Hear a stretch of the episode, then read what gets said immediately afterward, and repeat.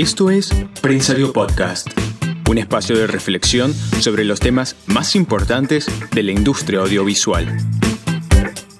En este primer episodio de Prensario Podcast hablaremos sobre el lanzamiento de Disney Plus, el OTT de The Walt Disney Company con más de 86 millones de suscriptores globales que recientemente fue lanzado en América Latina con gran éxito y que ya ha anunciado 70 producciones originales que se estrenarán desde el próximo enero. Nicolás Smirnov, Managing Director de Prensario International, conversa con Fernando Barbosa, General Manager Media Networks en The Walt Disney Company, quien destacó a Conecta y Canta, el primer reality musical producido en México con Sebastián Yatra y asimismo adelantó el lanzamiento de la segunda aplicación de contenidos de entretenimiento, Star Plus, para junio de 2021. ¿Qué tal? ¿Cómo les va? Muy buenos días o muy buenas tardes. Estamos en la inauguración de nuestra nueva línea de Prensario Podcast y tenemos un invitado de lujo realmente para participar en este primer encuentro. Se trata de Fernando Barbosa, que es General Manager Media Networks de Walt Disney Latinoamérica. Con él nos une una relación de por lo menos 20 años. Me acuerdo haberlo visto en un MIP TV en el pabellón A en un stand que era increíble pensar de todo lo que vino ahora. Él no se va a acordar, pero yo sí. Así que, y bueno, todo lo que ha evolucionado y él siempre se ha destacado por hacer cosas que los demás no hacen o estar un paso adelante. Así que, la verdad, interesantísimo hablar con él en este momento, con el lanzamiento de Disney Plus en América Latina y todo lo que él siempre se ha destacado, que es la producción de contenidos originales para la región, que es lo que va a promover muchísimo dentro de esta nueva era de Disney Plus. Así que bueno, Fernando, gustazo grande hablar con vos o contigo hablando en castellano neutro y quisiera sobre todo para arrancar, ¿cómo definirías en tu modo de ver el momento de Disney comparado con todas las etapas previas que compartimos? ¿Qué tal, Nico? Buenos días. Te mando un, fuerte abrazo. Gusto en verte en pantalla, por lo menos. Eh, espero verte pronto. Y sí, son creo, no 20, como 25 años que te conozco. Desde ya agradezco todo el apoyo que siempre nos has brindado. Una nueva etapa, yo creo que para todo el mundo, no, no nada más para Disney, ¿no? La televisión ha evolucionado, la manera de consumir contenidos ha evolucionado y la manera de distribuir los contenidos ha evolucionado drástica dramáticamente. Es por eso que, que recientemente lanzamos Disney Plus, que si bien es la estrategia más importante de la Walt Disney Company hoy en día, es el negocio directo al consumidor en América Latina lo, lo, lanzamos hace un mes aproximadamente, el 17 de noviembre, en, en Estados Unidos hace un año. Y durante todo este año se ha estado lanzando en diferentes regiones del mundo. Hoy contamos con aproximadamente 137 millones de suscriptores en nuestro negocio de directo al consumidor no nada más incluyendo a Disney Plus, pero incluyendo también a Hulu, incluyendo también a ESPN Plus en Estados Unidos. Y bueno, estamos en, en modo de expansión, Nico, con este negocio del directo consumidor. En un mes de lanzamiento nos ha ido increíble. Creo que ayuda mucho lo fuerte que es nuestra marca, más allá de, del gran contenido que tenemos en Disney Plus, que lo abarcan cinco marcas, Disney, Pixar, Marvel, Star Wars y National Geographic. En algunas instancias tenemos también contenido Fox, como Los Simpsons, y algunas películas de la librería de, de Fox apropiadas para Disney Plus. Un servicio directo al consumidor y muy apropiado, targeteado a las familias. Y bueno, muy contento de haber lanzado ese nuevo servicio y, y, no sé si te has enterado, pero el 10 de diciembre también en la conferencia de prensa que hicimos a los inversionistas de la Walt Disney Company se anunció el lanzamiento de otra aplicación en América Latina a partir de junio del 2021 que se llama Star Plus y que ahí va a ser la casa de todo nuestro contenido de entretenimiento general. Ah, mira qué bueno. O sea que a partir de junio del próximo año tendremos dos nuevas aplicaciones, dos nuevas iniciativas directo al consumidor en nuestra región latinoamericana. No, excelente, excelente. Y bueno, han anunciado 70 producciones originales en la región. sabiendo lo que cuesta hacer una y que generalmente en un año hacer tres ya sería un, una odisea. ¿Cómo imaginas eso posible? Como tú sabes, Nico, más allá del gran contenido y del contenido core, por ejemplo, en el caso del Disney Plus, que te hablé de estas cinco marcas, nosotros en América Latina, y, tú lo sabes mejor que nadie, venimos trabajando las producciones locales desde hace más de 20 años. En algún momento poca gente creía en ellas. Hoy en día son necesarias para cualquier plataforma, llámese televisión abierta, llámese televisión paga o llámese directo al consumidor.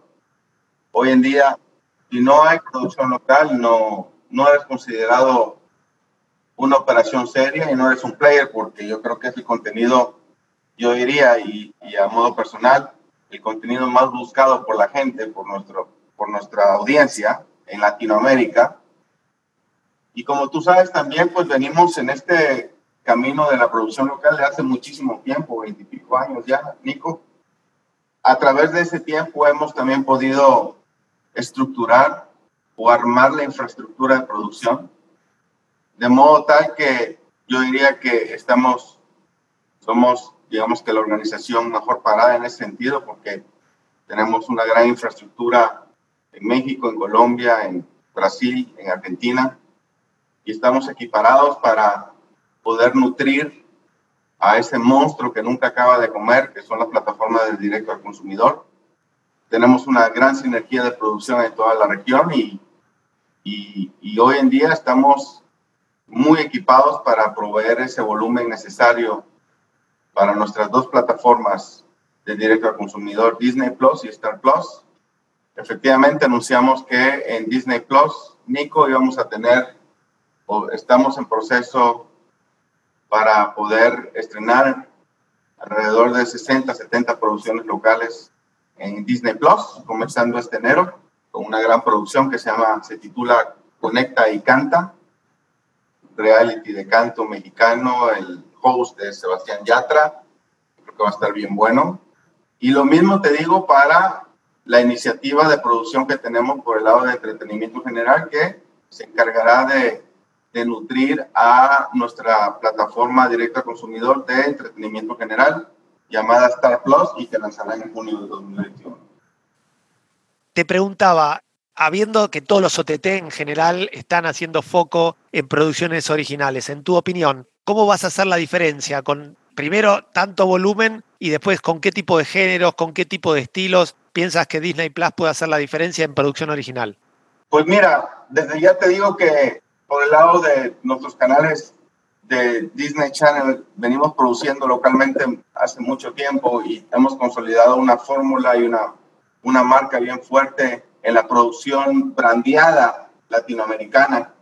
Y yo creo que eso hace una gran diferencia en la plataforma Disney Plus. En cuanto a volúmenes, yo creo que estamos ahí a la par de todo el mundo. Todo el mundo sabe que estas nuevas plataformas pues consumen mucho.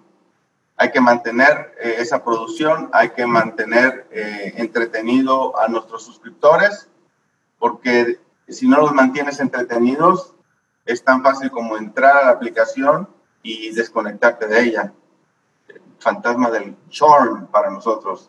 Así que para nosotros es muy importante mantener al suscriptor entretenido todo el tiempo. Debo decir que, no voy a hablar de números, pero el inicio o el, el despegue de Disney Plus en América Latina ha sido fantástico en cuanto a la, a la suscripción yo diría que mejor lanzamiento que cualquier otra plataforma del directo a consumidor hasta ahora. Sí, a mí me, sorprendió la fuerza, ¿no? A mí me llegan 25 mails por día, está por todos lados, voy a la calle y está en cada esquina. Después, bueno, estuvieron las gigantografías en los edificios como el Teatro Colón aquí en Buenos Aires o en Ciudad de México. La verdad que fue impresionante. Te iba a preguntar, ¿cómo, en tu opinión, llevamos 20 años por lo menos hablando de la evolución de los medios, ¿cómo ves el año que viene, o sea, el 2021 o el 2022, en la evolución de los medios, la TV lineal con la on demand? ¿Cómo ves esa evolución? Bueno, yo, esto es a, cuenta personal, yo no creo que vaya a desaparecer ninguna plataforma, ni la televisión abierta, en la televisión paga. Yo creo que básicamente son momentos y tiempos de, de ajustes. Creo que sí se va a reducir la masa crítica en todas las plataformas. Creo que se va a beneficiar en la plataforma de directo al consumidor porque es la, la nueva forma de ver contenidos. Los contenidos, hoy en día una persona puede ver cualquier contenido en cualquier plataforma, en cualquier device, a la hora que uno quiera. Esa es la diferencia. Entonces sí creo que todo el mundo, bueno, nosotros estamos preponderando nuestra plataforma directa al consumidor como la línea de negocio más importante de la Walt Disney Company, como debe ser. Sin embargo, como tú sabes, tenemos grandes negocios en la plataforma lineal, como es la televisión paga, que hoy en día tenemos aproximadamente 25 canales entre ESPN, los canales Fox lineales que heredamos de la compra de Disney a Fox y los canales Disney. Así que hoy en día siguen siendo un gran negocio para la compañía, no van a desaparecer y también hay que alimentarlos. Sin duda. Te vuelvo un poco a que estuviste mencionando el comienzo de los productos. Dos preguntas juntas te hago. Una, si puedes mencionar algunos, si es posible, algunos productos más de los que estarás por lanzar en el primer Q del año que viene. Y el otro, si produces para on demand, ¿qué tiene de distinto frente a producir para televisión lineal? Por ejemplo, en televisión había que preparar las tandas o, lo que sea. Y aquí, en OTT, por ejemplo, no hace falta una duración estricta. ¿Qué me dirías de ahora que tienes que producir para todo eso? ¿Qué sería la diferencia? No, no hay una gran diferencia, Nico. El proceso es básicamente el mismo. La única diferencia es que es el trend de consumo. El trend de consumo cada vez cambia más. De hecho, tú puedes ver la televisión abierta que ya no existen esos culebrones de 120, 140 horas. Muy difícil. En la televisión paga también. Y en, en el directo consumidor, pues el trend es básicamente seriales, ficción no más de 13 horas. Yo diría que 8 o 10 horas hoy en día. No estoy diciendo que cualquier otro formato ha desaparecido, pero es el trend. Conciso, poco conciso y tratando de acaparar bien el tiempo de la audiencia. Pero eh, técnicamente la diferencia de producir para un directo consumidor o, una plataforma lineal no, no hay tanta diferencia en cuanto a lo técnico. Te entiendo. Y una pregunta que me gusta hacer, que es medio difusa, pero me encanta que tú la contestes. ¿Qué se viene a futuro que todavía no se ve? Que tú pides alguna tendencia, alguna vuelta de tuerca en, los OTT o en la producción para OTT que ahora no, la gente no lo ve. El modelo de lo que fue o es la televisión paga será el mismo modelo que se utilizará en el directo al consumidor, porque puedo ver la, todos estos cableoperadores, MSOs o MVPD, los grandes, los puedo ver como totalmente distribuidores de todo un array, una gama grande de aplicaciones, lo que eran o lo que son los canales de paga hoy en día. Entonces es un modelo, lo pones a ver y yo creo que te pones a dar cuenta y es más o menos, puede ser más o menos lo mismo.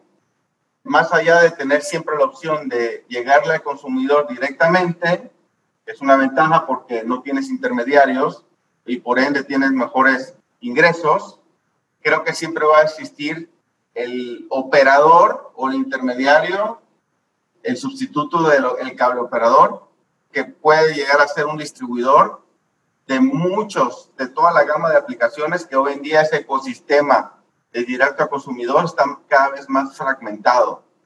Es decir, hay cualquier cantidad de ofertas directo al consumidor hoy en día, cualquier cantidad de aplicaciones y ese ecosistema, ese mundo se está fragmentando más. No todos van a, a sobrevivir, obviamente. Y bueno, pues así más o menos veo yo el, el futuro a mediano plazo Perfecto. Aprovecho y te pregunto que estabas hablando de los intermediarios. ¿Qué rol te parece que van a jugar los bundles? Que es como que es lo que empieza cuando hay muchos OTTs y hay poca capacidad en los hogares de, por ejemplo, hacer ofertas compartidas de varios OTT y todo. Tu opinión personal, obviamente. ¿Qué piensas? ¿Qué rol van a jugar? Para los cableoperadores MVPDs o MSOs evolucionar, tienen que entrar en el juego de directo al consumidor sin ninguna duda. Tienen que mantener su status quo, que es la televisión paga. Yo creo que va a mantener, no va a desaparecerse, va a disminuirse, pero ellos tienen que entrar en el juego del directo al consumidor y de hecho ya lo están haciendo. Un ejemplo es nuestra estrategia directo al consumidor cuando lanzamos Disney Plus en la región, pues tuvimos en el inicio y en lanzamiento partners fundamentales, partners para la distribución de nuestro app, entre ellos Mercado Libre, entre ellos Televisa, Telmex, Globo en Brasil, Bradesco en Brasil. Tuvimos varios partners en el lanzamiento de nuestra aplicación y que en este momento los distribuyen de una forma bundle, ¿no? con otros servicios, con incentivos del por qué un suscriptor eh, se beneficiaría suscribiéndose a Disney Plus a través de ellos, ¿no? Hay promociones. Claro, claro. Como para terminar, pregunta final. ¿Cómo te gustaría que se posicione en un año, para diciembre de 2021, la producción original de Disney Plus en América Latina frente a la producción global del estudio que es tan fuerte y tan convocante? ¿Qué objetivos te gustaría que dirías, hemos logrado lo que queríamos si se logran tales cosas? ¿Qué, qué me dirías? Buena pregunta, Nico. Mira, con esto del directo al consumidor, pues diariamente se arroja métrica, ¿no? ¿Qué funciona, qué no funciona? Entonces, nosotros estamos comenzando en esto. Seguramente estamos en un trial and error, ¿no? Vamos a acertar y vamos a errar muchas veces. Eh, entonces yo creo que estamos en un año donde vamos a, a medir bien qué funciona, qué no funciona. Lo que sí te puedo decir, Nico, es que yo veo a la producción local muy arriba en cuanto al consumption, en cuanto a, al interés de nuestra audiencia local en América Latina. Yo creo que en términos de su consumption va a estar a la par de cualquier contenido que venga verticalmente integrado en nuestro estudio, ¿no? Obviamente hay contenidos fuertísimos y muy populares como Mandalorian. Difícil tener mejor performance que un contenido como tal, ¿no? Pero yo creo que y a través de los años hemos visto que la producción local en América Latina es la más vista en todas las plataformas. Si te fijas y estudias un poquito la métrica de otros OTTs, te das cuenta que la producción local es muy fuerte, incluso más fuerte que cualquier otro producto de denominación norteamericana. Lo vemos constantemente, lo hemos visto constantemente a través de los años y décadas en la televisión paga, que si bien es el mismo target y el mismo perfil demográfico del suscriptor de, del directo consumidor. Así que la vara está alta, querido Nico. Yo creo que la producción local, yo creo que la compañía se va a dar cuenta después de uno o dos años, para los que no se han dado cuenta, que la producción local es tan fuerte o más que las producciones que son verticalmente integradas y que tienen denominación norteamericana, como la de las cinco marcas grandes que conforman, en este caso, Disney Plus. Excelente, Fernando. Muchísimas gracias. Súper interesante escuchar y bueno, esperemos seguir hablando durante el año y viendo cómo evolucionan todas las cosas. Así que te agradezco muchísimo y sin duda tienes un enorme desafío por delante. Muchas gracias, Nico. Gusto en verte, gusto escucharte, espero verte pronto. Feliz Navidad, un gran 2021. A ver si nos pasan el trailer de, 2021 por lo menos. Muchas bendiciones, querido. Gracias por acompañarnos en este primer episodio de Prensario Podcast. Y recuerda que puedes escucharnos en www.prensario.net, Spotify, Google Podcast, Apple Podcast o en la plataforma que sueles escuchar. Síguenos para enterarte de los próximos episodios.